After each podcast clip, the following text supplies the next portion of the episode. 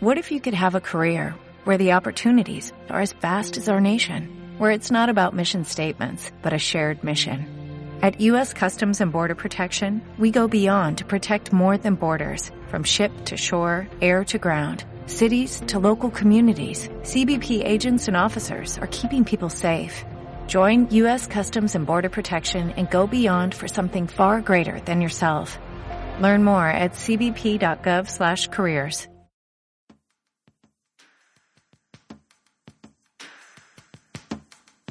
Estás escuchando De Donosti al Cielo con Carlos Bengoa de las redes sociales de Donosti City en radioviajera.com.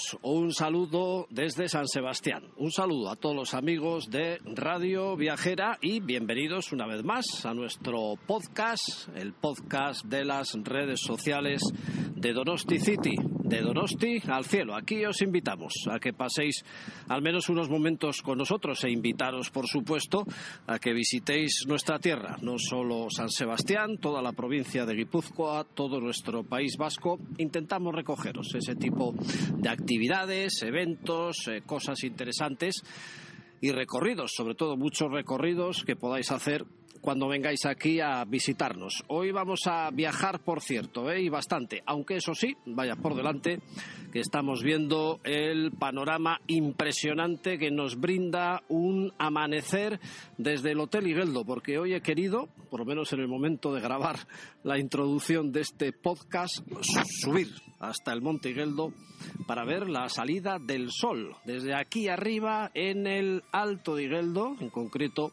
Estoy a la altura del restaurante Asador Alaya, que es, eh, pues sin duda, el restaurante de San Sebastián que mejores vistas tiene, porque estar dominando toda la bahía Donostiarra, eh, todos los montes de alrededor, pues sin duda alguna es algo que os invitaríamos desde aquí a que eh, contempléis cada vez eh, que venís a San Sebastián.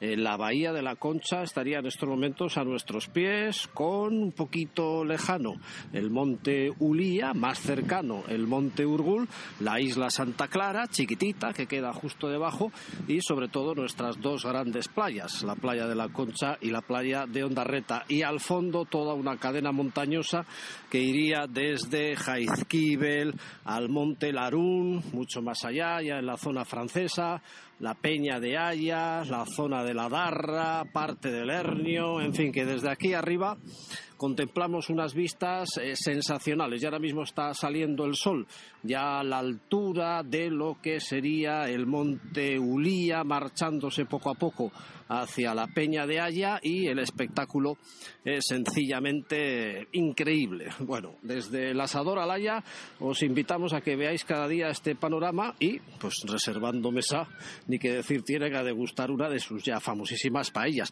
Bueno, hecha esta introducción, hoy os quiero llevar a una cena, a una zona de Granada, eh, a las Alpujarras. ¿Y por qué? Porque un buen amigo de San Sebastián, con un grupo de compañeros, se marchó a pedalear, a hacer una ruta por toda esa zona de Pampaneira, Capileira, eh, la Sierra eh, Nevada, eh, los picos de Mulacén. Eh, bueno, pues nuestro amigo Carlos Pérez Olozaga con sus camaradas cogieron la bicicleta y se fueron a pedalear por allí. Así que ellos nos van a contar qué experiencias eh, tuvieron y cómo lo vivieron de primerísima mano dando pedales, uno detrás de otro. Y como estamos en esta época del año, en momento del Festival Internacional de Cine, hay que decir que si escucháis este podcast el martes, pues eh, tenemos el festival el viernes, el día 20 de septiembre, su inauguración. Si lo escucháis el jueves, pues podríamos decir que esto os vale para mañana viernes y ya si el podcast lo escucháis dentro de muchísimo tiempo, pues estará ya la cosa como bastante pasada. Pero vamos a recordar lo que nos contaba sobre el Festival Internacional de Cine en otro de nuestros podcasts, el periodista del Diario Vasco y un buen amigo como es Miquel Gurpegui, que es el crítico de cine en las páginas del Diario Vasco y es un hombre que ni que decir tiene, sabe muchísimo sobre todos los intrínculis de este festival. Así que bienvenidos a De Donosti al Cielo, bienvenidos a nuestro podcast de radio, el podcast de las redes sociales de Donosti City.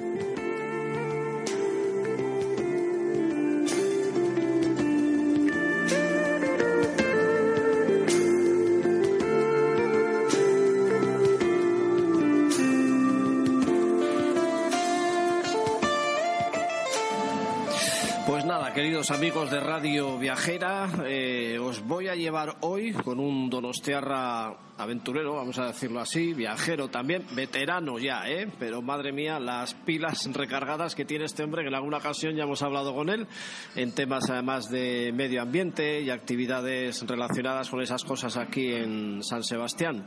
Eh, Granada, las Alpujarras, el Pico Veleta, yo creo que es una zona casi de obligada visita para todos los amantes del turismo, de los viajes y en este caso de la bicicleta también. Carlos Pérez Folozaga, muy buenas. Hola, Carlos, ¿qué tal? Oye, encantado de saludarte en este entorno siempre envidiable que es nuestra ciudad, San Sebastián, pero también es verdad que al Donostiarra, en ese espíritu de aventura que tiene, le gusta mucho salir fuera, le gusta mucho viajar. Y en tu caso programasteis con otros amigos una excursión de ocho días por toda esta zona que no he visto yo personalmente, pero entiendo que es maravillosa. Sí, eh, con un amigo eh, hicimos eh, ocho días en la vuelta al Parque Nacional de Sierra Nevada, pero por la parte alta, digamos, de los pueblitos eh, que están colgados en los barrancos de la parte sur, eh, Sí. que da al Mediterráneo. Sí. Que sería la zona de Alpujarras como tal, sí. Efectivamente, las alpujarras granadinas, eh, por ahí anduvimos, ¿no? Por todos los pueblitos, ¿no?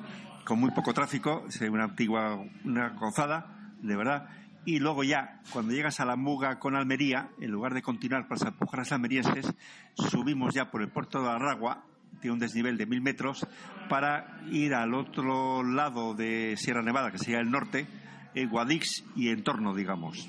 Pues una ruta maravillosa, eso la diseñáis de antemano, entiendo, pues para hacer por etapas y parar a dormir en diferentes pueblos, diferentes sitios, con una bici que pesa bastante. Ese tema del traslado de la bicicleta eléctrica, ¿cómo lo haces?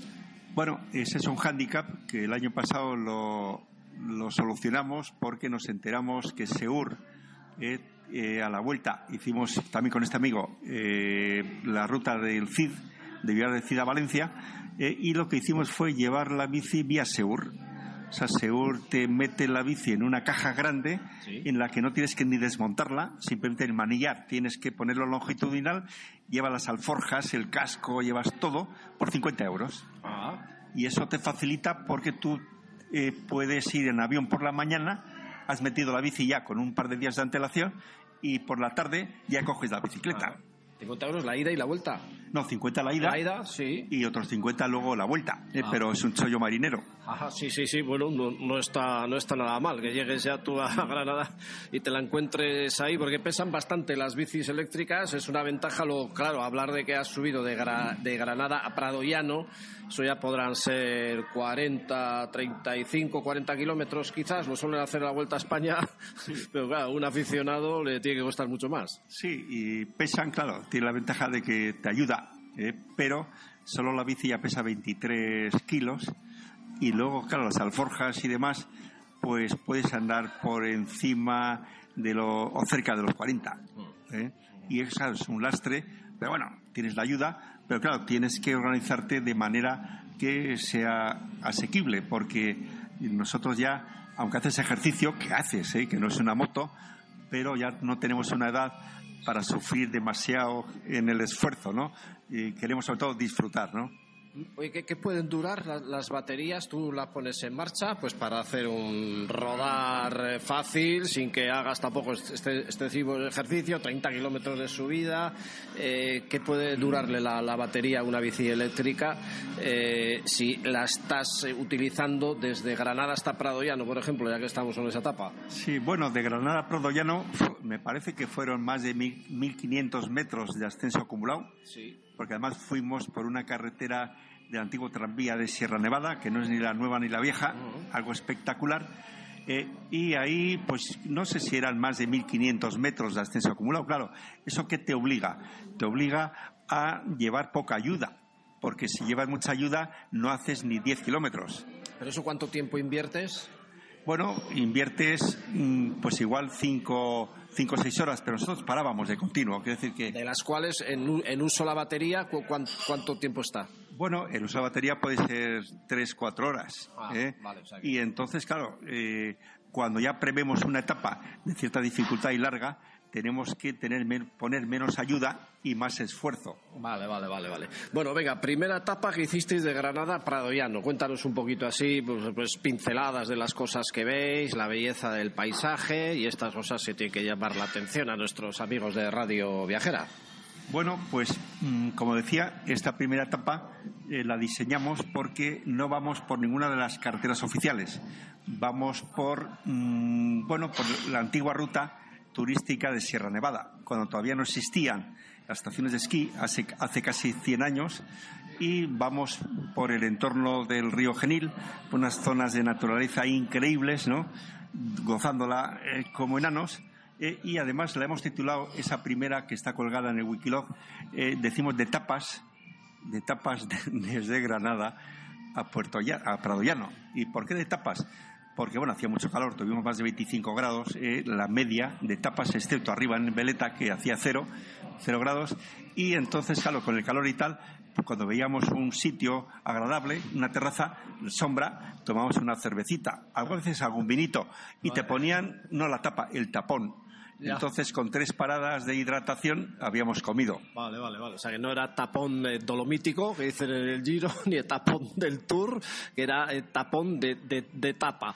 Bien, eh, vais subiendo hasta Pradoyano. Eso ya tiene su considerable altura. Dormís allí antes de esperar la siguiente etapa, que os metéis en el Veleta, ni más ni menos. Sí, dormimos allí.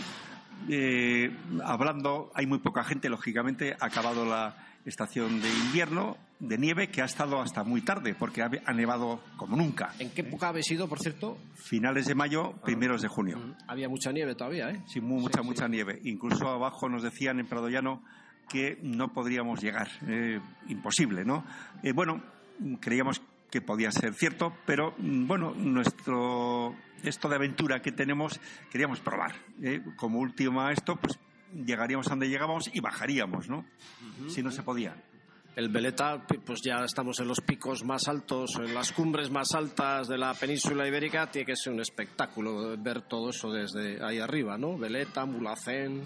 Sí, eh, tiene el orden de 3.400 metros, lo subimos relativamente bien. Hay un desnivel de Pradoyano a Veleta de mil y pico metros, por tanto con la batería eh, regulándola puedes llegar bien y a partir hasta los 3000 una gozada, porque el tiempo, el cielo azul, eh, es un espectáculo, ¿no? Eh, pero a partir de los 3000, 3100 ya empieza la nieve y el hielo. había pasado ya el quitanieves, pero y, había por tanto nieve a un lado de altura, 2-3 metros, eh, pero llega un momento que el suelo, en los 3.200, ya está con nieve helada. que tenemos que ir con muchísimo cuidado. Eh, y, continuamos, pero llega el momento en que nos encontramos con el quitanieves, que estaba quitando, y ahí había, en lo que era la pista por la que subíamos, pues una altura igual de 3-4 metros de nieve. Y ahí ya hablamos con él y ahí no hay nada que hacer. ¿eh? Pero claro, nos faltaban ciento y pico metros solo para llegar a la cumbre y entonces, bueno, lo que hacemos es retornamos un poquito y veíamos que había gente que iba a pie subiendo por una zona de piedra, es un tipo pizarra, ¿no? Y candamos las bicis, aunque allí era difícil que nadie se las robara, pero bueno. Sí. Eh, y el último tramo lo hacemos a pie, pero llegamos al, a, arriba con 3.400 eh, como decías, Mulacén detrás y la Alcazaba también eh, detrás. Qué gozada tiene que ser estar ahí arriba, menuda suerte, el panorama que se tiene que ver desde ahí arriba es maravilloso, ¿no? ¿Se llegan a ver todos los pueblitos luego de las Alpujarras por abajo? Bueno, se ve uno que mm, si hubiera sido verano, pero como era bastante, hicimos con llegar arriba, que es Capileira. Capileira es un pueblo blanco maravilloso que los escaladores o la gente de montaña suelen ir desde Capileira, ya en, las- en la, parte sur eh, de- del parque, mm, lo veíamos abajo, eh, pero mm, ni siquiera se podía llegar al refugio que estaba mm, en esa zona porque estaba ya todo tomado por nieve. eh. Por tanto, tenemos que bajar de nuevo eh, a Prado, Mm, a a donde tenemos que dormir de nuevo. ¿En kilómetros que pueda haber de Prado Llano hasta donde terminaría la carretera del, del Veleta? No, muchas. Ahora de memoria no recuerdo, pero pueden ser, eh, no sé, 15, 20 kilómetros. Eh, no recuerdo. Sí que hay un desnivel de medio de más de un 10%, eh, desde Joder, que empiezas bueno. al final, de media. Pues eh, sí, si son mil metros de desnivel y 10 kilómetros, pues un 10%. Pues eso creo es, que mu- eso es mucho, 10, ¿eh? Digo porque querían meter una tapa a la Vuelta a España hasta arriba al todo. Sí, pues más dado la clave, sí. Al ser era algo más del 10%, por tanto, eran del orden de 10 kilómetros. ¿eh? Son ya palabras mayores, extrema dureza, por lo que entiendo. Bueno, bajáis a Prado Llano y al día siguiente hacéis Padul, Capileira. Bueno, al día siguiente, bueno, eh, tuve un pequeño problema con el móvil y tal, eh, y eso nos hizo retornar primero eh, a un barrio de Granada para intentar solventarlo, y de ahí nos movemos, digamos, ya hacia Padul, que es un poco eh, la entrada de lo que sería eh, las Alpujarras, propiamente dicha. Es una zona de naturaleza muy interesante, pero con unas canteras canteras eh, horribles que están en explotación junto a la carretera y dentro del término del parque. Eh, fíjate qué, qué contradicción, ¿no? O sea, que es Parque Nacional todavía esa zona. Sí, sí, es parque nacional ya y donde empezamos a ver ya que hay canteras, pero con licencias de explotación para años que todavía no ha resuelto el gobierno andaluz, digamos. ¿Qué tipo de terreno tenéis por ahí? ¿Carretera? ¿Buscáis senderos? No, nosotros lo tenemos claro porque con el peso de la bici y con las alforjas, con cerca de 40 kilos, no podemos eh, pensar en rutas, digamos, en pistas forestales y vamos por carreteritas, pero por carreterita, por la parte alta de lo que es la Alpujarra, por los pueblos preciosos de la zona, de la zona alta de, de la Alpujarra granaína. Oye, en Capileira dormís, hacéis noche ahí, ¿no? Eh, efectivamente, eh, hacemos otra, otra noche, la siguiente etapa. ¿En qué sitio, en qué sitio de, de Capileira, si te acuerdas? Bueno, Es que ese pueblo de verlo en fotografía a- a- tengo que reconocer que, mi que me priva, ¿eh? es de los sitios que tengo que ver sí o sí. Eh, ¿qué, qué me encontraría así de estampa en Capileira? Sí. Bueno, en Capileira, como todos los demás, eh, dormimos. De hecho, eh, luego en la web que, que ha publicado aquí el amigo Carlos, está el wikilog de cada etapa. Y ahí yo indico en el sitio donde dormimos, incluso el precio y cómo nos trataron, que fue una auténtica maravilla.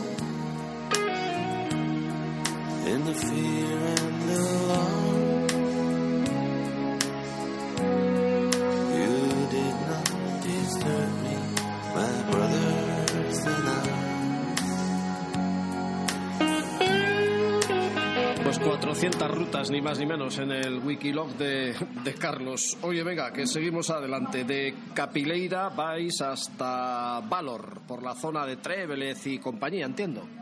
Sí, efectivamente. De Capileira bajamos a Bubión, a Pampaneira. Claro, decir, decir que nosotros en la bici nos permite hacer distancias mayores que andando y luego, lógicamente, en el- nos metemos en el interior del pueblo eh, y damos una vueltica, eh, hablamos con la gente, quiero decir que para conocer en propiedad.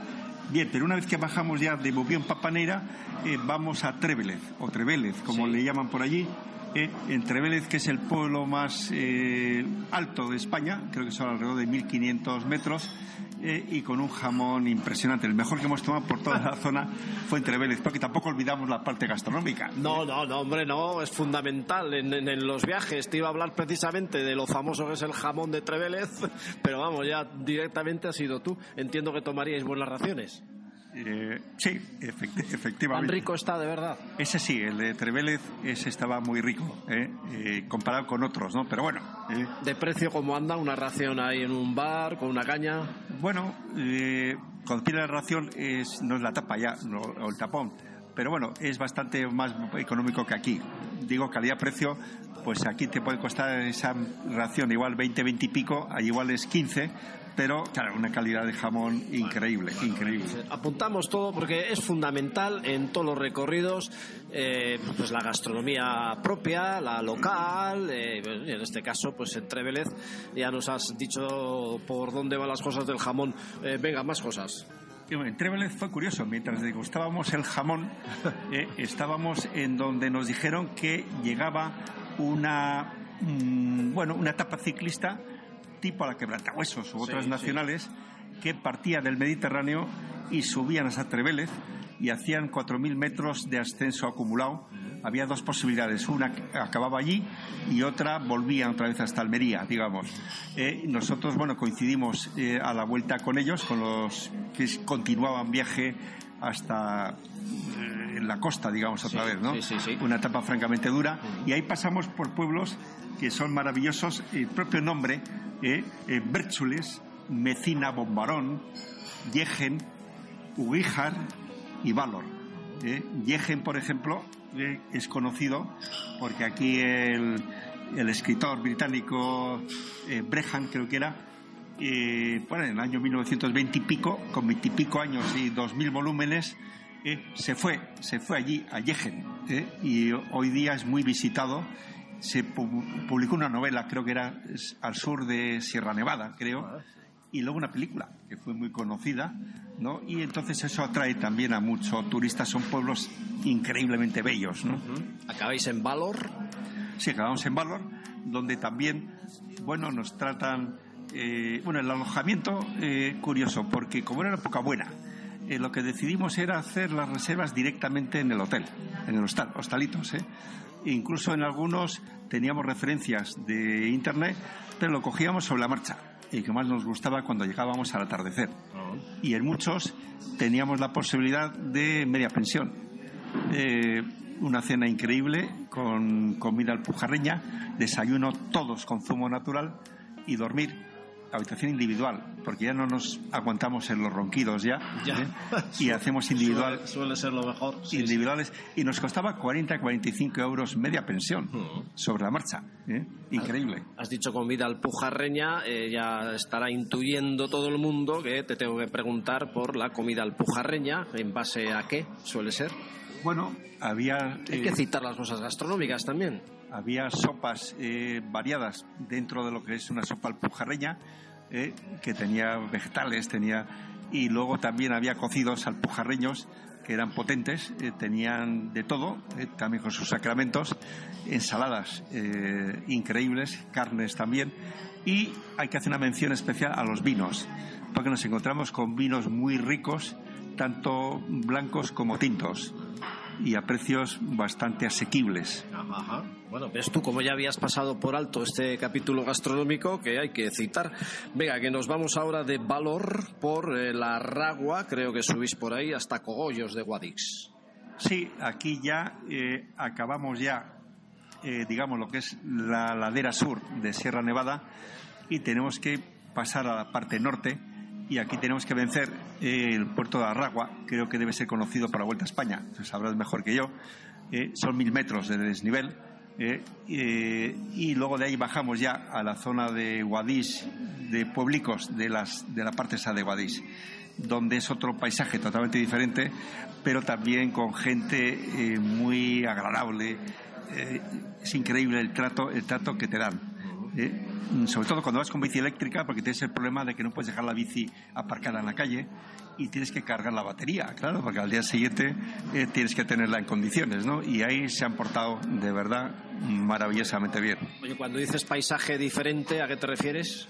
Bueno, es un paisaje ya norte, ¿eh? Eh, no es el, eh, el sur, el que veíamos en la parte donde estaban los pueblitos colgados ahí sobre, sobre los barrancos, y ahí ya más arbolado, etcétera, y se ve ya ahí perfectamente, siempre tenemos arriba el Veleta, nevado, super nevado, la parte norte, digamos, ¿no? Que veíamos y decíamos, joder, si hemos estado ahí arriba, ¿no? No, no te lo creías. Oye, ¿y algo que destacar de Cogollos de Guadix? Bueno, eh, ahí estuvimos en una casa rural, fue una gestión de teléfono media hora antes de llegar eh, y dimos ahí con un personaje que era muy curioso porque por ahí pasa también el camino mozárabe y este es un hombre muy activo que por cierto nos contó que se había comprado una bici eléctrica eh, y eso que dicen que no se hace ejercicio, él nos decía que había perdido sus 10-15 kilos en dos años desde que tenía la bicicleta. y bueno, y fue muy... Ahí a nada que te pongas a subir, desniveles de mil metros la ragua, Berchules, pues por ahí andarás, y te vas a Sierra Nevada arriba, ya ni te cuento. Sí, bueno, hombre, en global, en global creo que nos salieron del orden de 500 kilómetros y 10.000 metros de ascenso acumulado. Claro, había días de 2.000, 2.000 y pico metros de ascenso, que eso te obliga, te obliga, claro, a racionar muy, muy, muy bien y dosificar el tema de la ayuda, de la ayuda de- del motor. Bueno, vais de Cogollos de Guadix a Granada el siguiente día. Sí, ya de ahí, pues bueno, ya eh, es bajada, eh, vamos viendo unos, hay por carretera ya, por carretera, pero sin tráfico también apenas, y ahí damos con uno de los embalses, ahora no recuerdo los nombres, uno de los tres que alimentan, digamos, de agua a la ciudad de Granada eh, para llegar ya eh, a Granada. eh. Eh, y además intentamos ir por una zona muy complicada para ver Granada mm, debajo, pero no fue posible, y acabamos tomándonos una cerveza mm, Alhambra, lógicamente, en las puertas de la Alhambra. Y nos encontramos extraños, porque el otro y yo mirábamos y decíamos, joder, ¿cuántos turistas? Claro, estaba lleno de gente, ¿no? Cuando hasta entonces habíamos andado absolutamente solos. Sí, sí, bueno, claro, ya Granada es una ciudad muy, muy, muy turística, bellísima, que tengo, en, insisto, en mi debe el tener que visitarla, pues ya, yo creo que en, en cualquier momento una Granada muy monumental. Me has contado antes, eh, fuera de micrófono, que decimos el tema del alojamiento en Granada. Me parece mentira que encontrarais un sitio tan baratito, bien de precio, en el mismo centro. Sí, yo además lo di, pues, de verdad hay gente que se lo merece y yo por eso no tengo ningún interés personal. Es simplemente mm, no, indico en el wikilog de cada etapa pues dónde estuvimos y, y especialmente en este lugar. Es el hostal suizo en pleno centro de la ciudad, donde como curiosidad tenía solo una habitación individual, otra tenía doble. Entonces a mí la habitación individual eh, me cobró 25 euros y a mi amigo una doble con uso individual 30. Estuvimos en total tres noches. La primera de llegada, eh, eh, y porque estuvimos la primera de llegada, estuvimos por la tarde de tapas, lógicamente, en la ciudad. y luego a la vuelta también estuvimos dos noches porque aprovechamos luego para hacer en la siguiente etapa una mañana que era un poco la Granada monumental. Bueno, pues apuntamos, ¿eh? no es publicidad, sino que las cosas si son buenas, pues se destacan como merecen y encontrar sitios así eh, tan baratos y en pleno centro de una ciudad monumental como Granada, pues hay que destacar eh, Hostal el suizo, o Suizo. directamente, Hostal Eh, suizo, Hostal el suizo. sí. el suizo, vale, porque luego desayunabas con descuentos y todo en un Bueno, hotelito de que al lado. Lo más curioso era que el hombre, Ignacio además es el dueño, ¿no? El que se le ocurra, este nos dio unos vales, Nos apuntas, Ignacio, ¿eh? para cuando vayamos, ¿eh? nos daba unos vales en los que teníamos un 10% de descuento, tanto el desayuno, que era un, hotelito, un hotelito de lujo, pequeñito, eh, pues a, a 50 metros del suyo, y luego tres, cuatro bares no turísticos, pero allí del centro, en donde si tú pides normalmente un vino o una caña, eh, te cobran dos euros con el tapón que decía yo antes, y encima nos hacía con el vale un 10% de descuento. O sea, algo increíble. Bueno, bueno, pues apuntado queda. Granada, lo demás, pues, pues una ciudad absolutamente. Nos hemos dejado algo por ahí. La monumental. Sí, eso, Granada Monumental. Ahí vamos, íbamos ahora con su Alhambra, con su Alcazaba, con su. Bueno, cuenta, cuenta. No, luego ya la última mañana, Una carbonería, visteis también. sí, la, la última carbonería eh, de la Edad Media que estuvo en funcionamiento hasta creo que los 70 o los 80. ¿eh? Ahí hicimos una, una mañanera de 10 kilómetros sencillita. Eh, lógicamente entramos en la catedral por separado, por lo de las bicis, por no dejar las bicis fuera. Y luego, bueno, nos mm, acercamos, como no, al barrio gitano de Sacromonte, ¿no? Eh, bueno, donde, bueno, la mayoría supongo que lo conocéis, eh, allí con sus flores, sus macetas, sus casas blancas, ¿no? Anduvimos allí por la parte baja y la alta, que es más menos conocida, donde vive la gente más pobre, digamos, de los gitanos, y luego de ahí, de ahí nos fuimos ya al Baicín, ¿eh? el antiguo barrio árabe, donde tienes ahí, bueno, las vistas de la Alhambra de Granada enfrente, espectacular también. Sí, ahí se dice que se suele ir al atardecer, ¿no? A ver la- desde ahí arriba las vistas de Sierra Nevada. Efectivamente, de ahí se ve La Alhambra también. la Alhambra y Sierra Nevada al fondo. Nosotros en este caso estuvimos eh, al mediodía, eh, veíamos también siempre eh, Sierra Nevada, el Veleta, Nevado, allá arriba, y como no, acabamos un poco de medio oficial en bici ese mediodía con un pequeño aperitivo, algo más de tapas, en una de, uno de los bares de una de las terrazas desde la que ves todo este maravilloso paisaje.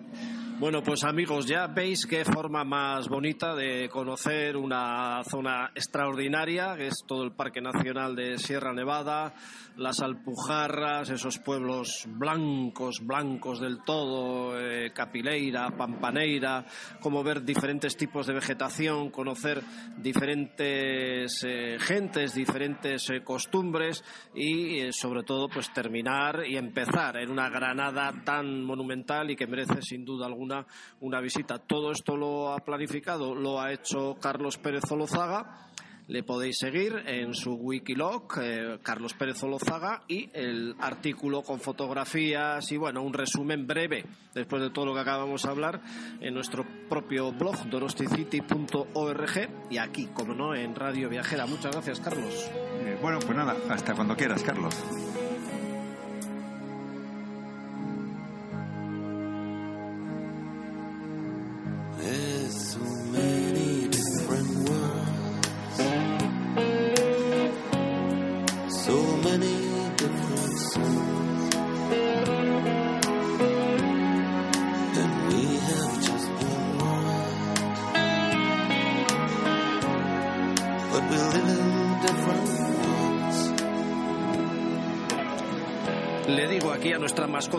Que pare, vamos, porque sobrevolando el río Urumea, pasando por sus puentes que son de una belleza terrible, estamos viendo que están montando ya los carteles famosos para el Festival de Cine, junto al Teatro Victoria Eugenia y al Hotel María Cristina. Y en el otro lado del puente la Cerreola del Cursal, pues también ahí están montando una gran fila de carteles porque San Sebastián, que es una ciudad de cine, eh, pues por lo bella que es, resulta que uno de sus grandes festivales es el Festival de Cine. Y casualidades de la vida, me encuentro por aquí con Miquel Gurpegui, que no pensaba yo que le iba a ver, pero le he dicho a Gaby, para, para aquí, que está Miquel, que este sabe mucho de cine. Muy buenas, Miquel. Muy buenas, ha sido cosa de Gaby, eh, que me tiene fichado. Bueno, Sí, eh, especialista que eres de cine en las páginas del Diario Vasco. En su día nos contaste muchos chascarrillos de antaño, de la vida de la ciudad, recortes de como buen conocedor que eres de las interioridades de la ciudad y de esos secretos que van quedando en la memoria. Alguno de ellos que pasaba de 100 años,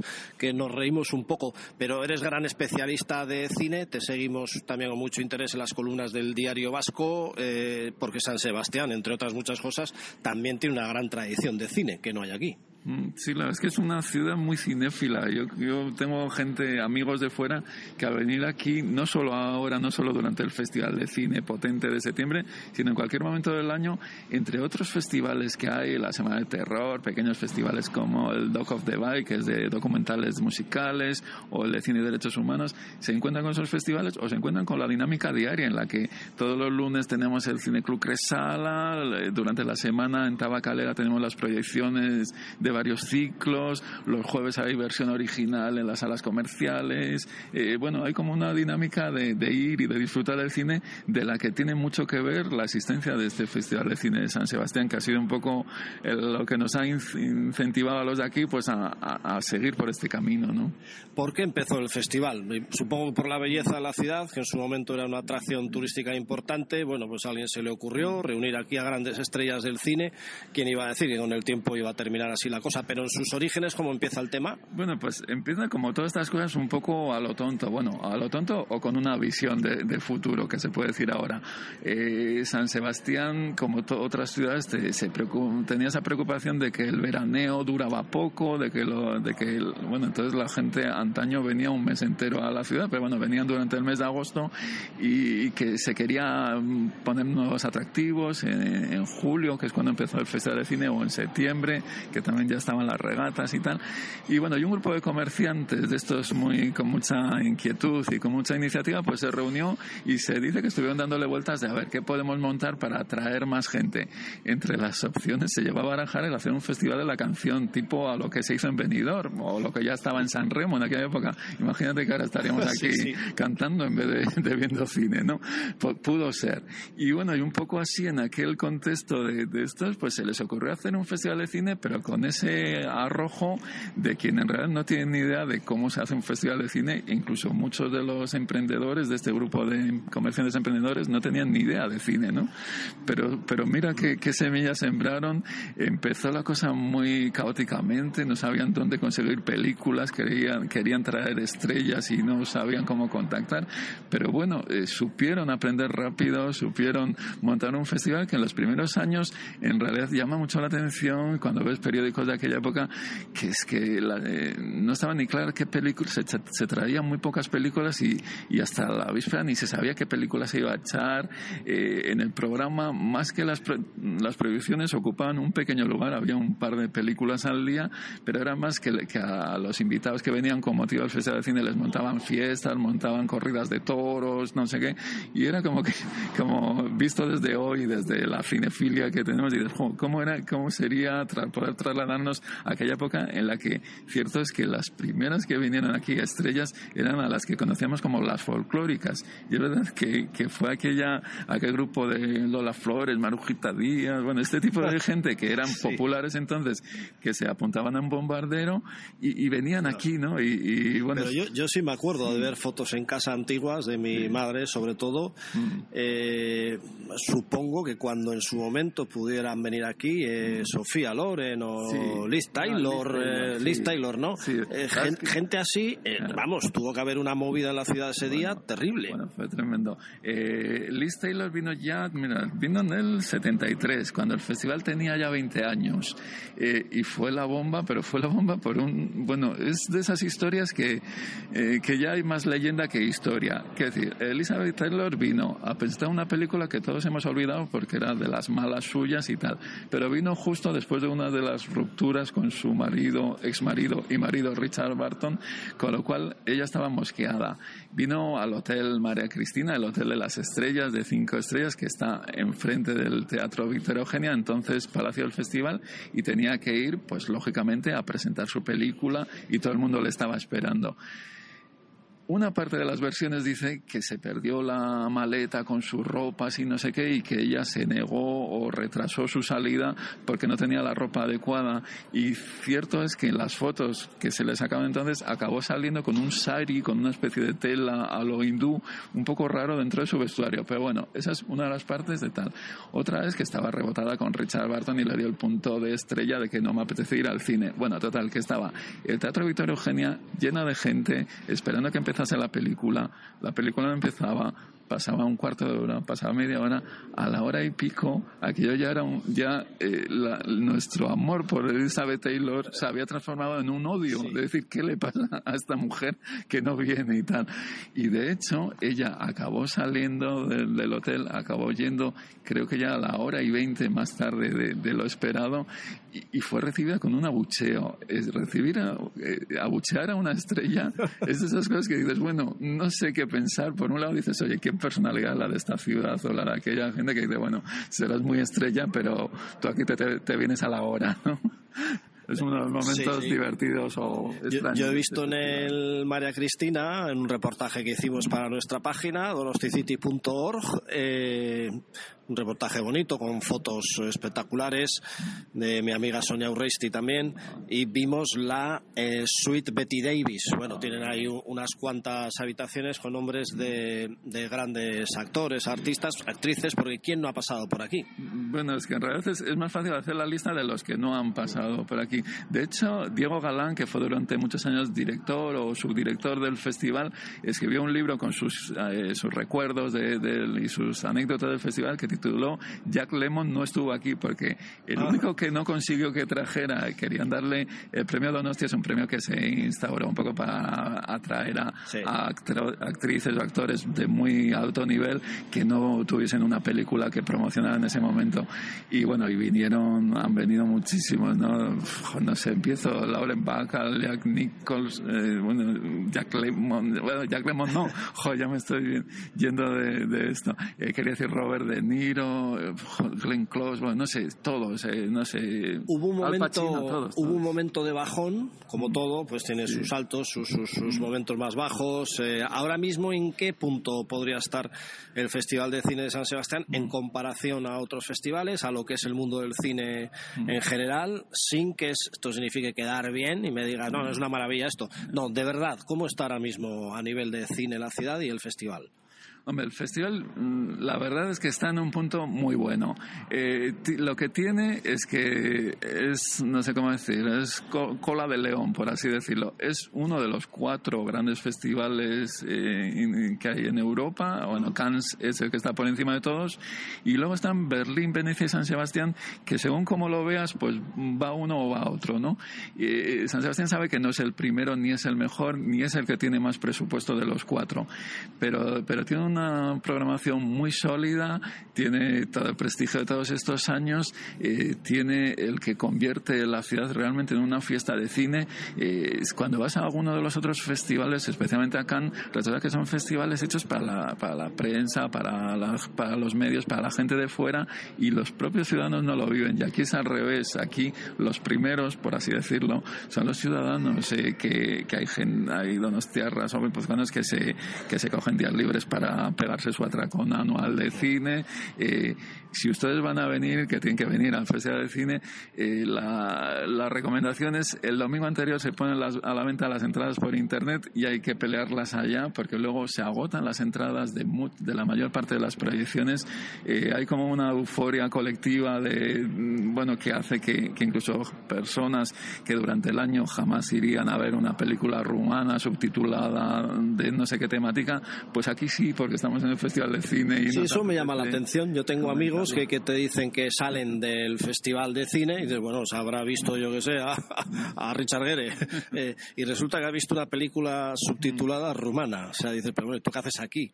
Y bueno, pues ha estado ahí hora y media, no sé. Sí, hombre, en realidad, las- Bueno, hay quien entiende, por supuesto, pero me llama la atención Sí. que el que no ve nunca o casi nunca películas normales, pues Mm. sale por decir que ha estado viendo una película del festival y resulta que era subtitulada. Hombre, en algún caso puede haber postureo de eso de, bueno, voy porque hay que estar y, por, y tal, ¿no? Pero sí también es verdad que es una ciudad que a lo largo de los años ha, adquirido su cultura cinematográfica, que sabemos que las, las películas más comerciales que vienen al festival ya las veremos dentro de dos semanas en la cartelera normal y entonces aprovechamos para ver rarezas, películas de nuevos directores, películas de latinoamericanas que quizás no lleguen a distribuirse aquí, eh, películas un poco más rompedoras que se echan dentro de la sección Zabaltegui Tabacalera, o bueno, o apostamos a o, vemos una película clásica, ¿no? Y lo bueno es que es un festival muy completo, tiene, tiene diferentes aspectos. Cierto es que su sección oficial, pues a veces les cuesta encontrar eh, muchos estrenos potentes de películas recién hechas que quieran venir aquí, eh, pues hay algunas que sí y otras que no. Te trae desde luego el Festival de San Sebastián lo mejor del cine español del año y del cine latinoamericano también. Y en otros lados, pues bueno, picotea aquí y allá.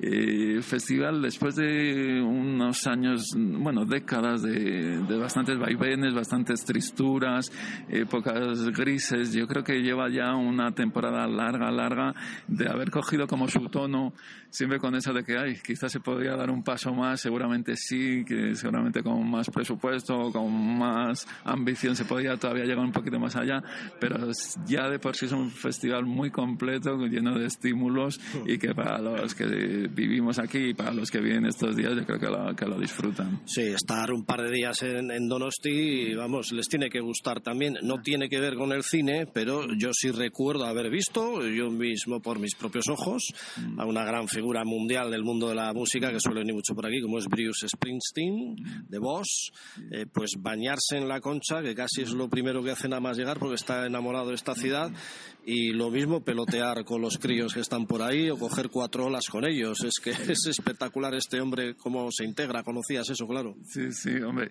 Sí es verdad que también eh, los vascos tenemos fama de ser un poco cortados y a esos efectos viene bien. Quiere decir que en otros lugares cuando aparece una estrella se le echa todo el mundo encima. Y aquí la verdad es que somos como más respetuosos, sí que hay como una costumbre de que se les puede agobiar pues a la entrada del hotel María Cristina, ahí es el lugar donde esperarles cuando llegan y de pedirles autógrafos o cuando salen y tal, pero cuando se mueven por ahí, pues la verdad es que eh, se les deja bastante vía libre.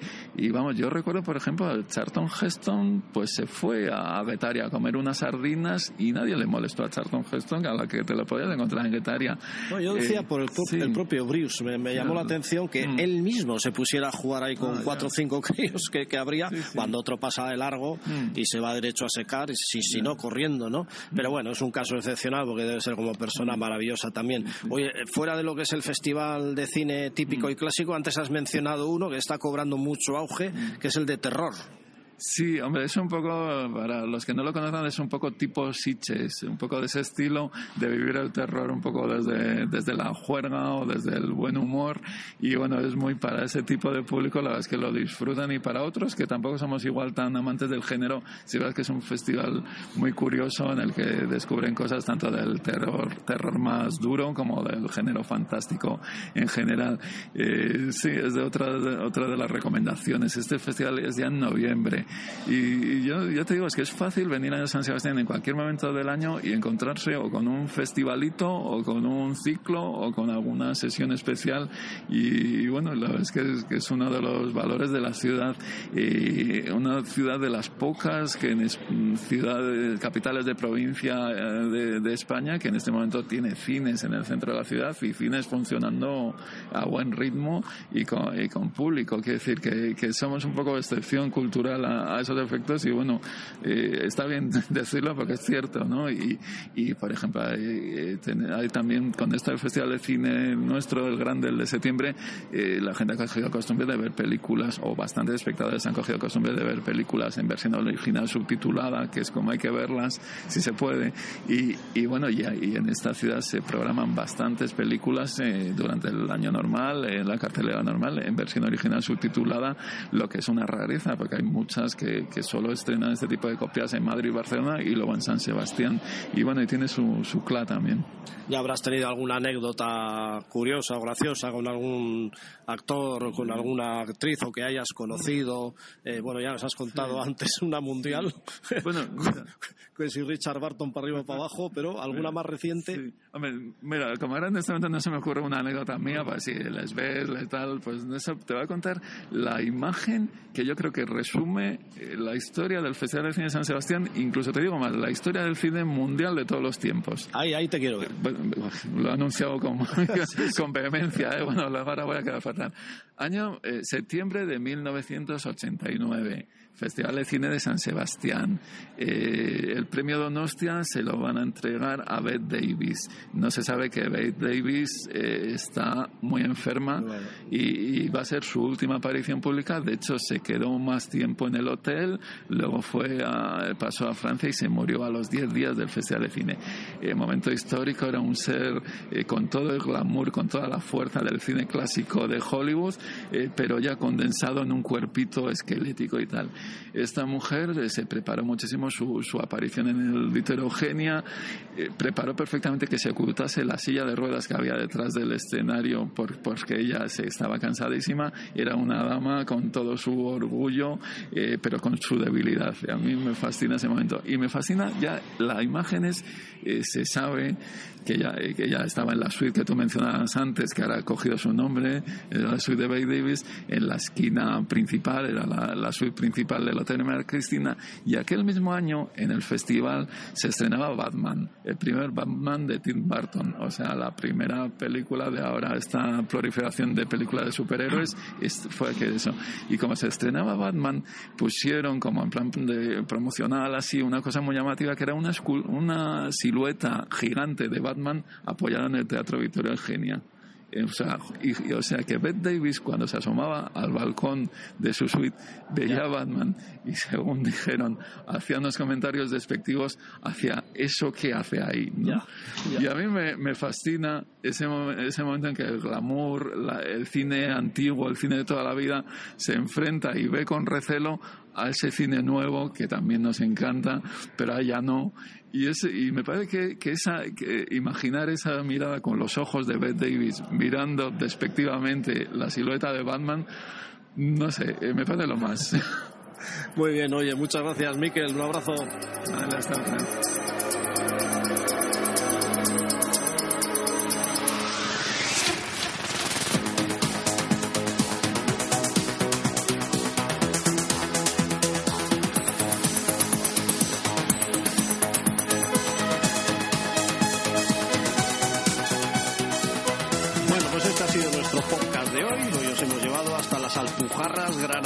a base de dar pedales. Hemos conocido también detalles y anécdotas del Festival Internacional de Cine con el crítico del diario vasco, Miquel Gurpegui. Y sin más, eh, os queremos invitar a que este tipo de cosas eh, las compartáis también con nosotros, que hacéis un viaje fuera de nuestras fronteras o que venís desde fuera para quedaros aquí en San Sebastián, no tenéis más que poneros en contacto con nosotros a través de nuestras redes sociales y encantados estaremos de que compartáis eh, con nosotros y con los amigos de Radio Viajera esos grandes momentos. Estamos en donosticity.org, ahí tenéis un montón de reportajes, de actualidad, eh, de entrevistas, de galerías fotográficas, recorridos por nuestra tierra y en eh, todas las redes sociales, en Facebook, en Twitter, en Instagram, en YouTube, en LinkedIn, en fin, que no tenéis más que buscaros y como ya digo, poneros en contacto con nosotros que estaremos encantados de recibiros. Sigue luciendo un magnífico día aquí en San Sebastián, en pleno mes de septiembre. Hemos hecho la presentación desde Higueldo, del restaurante Alaya. Eh, y eh, seguimos aquí, seguimos aquí porque estamos extasiados de estas vistas maravillosas y yo creo que ya va siendo hora de que nuestro amigo Adolfo nos prepare una paellita, eh, supongo que de marisco, con un buen trocito de jamón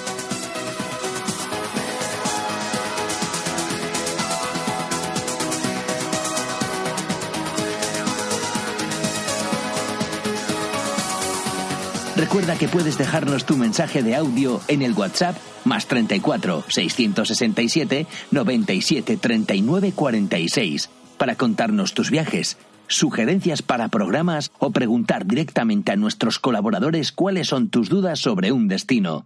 Estamos deseando escucharte.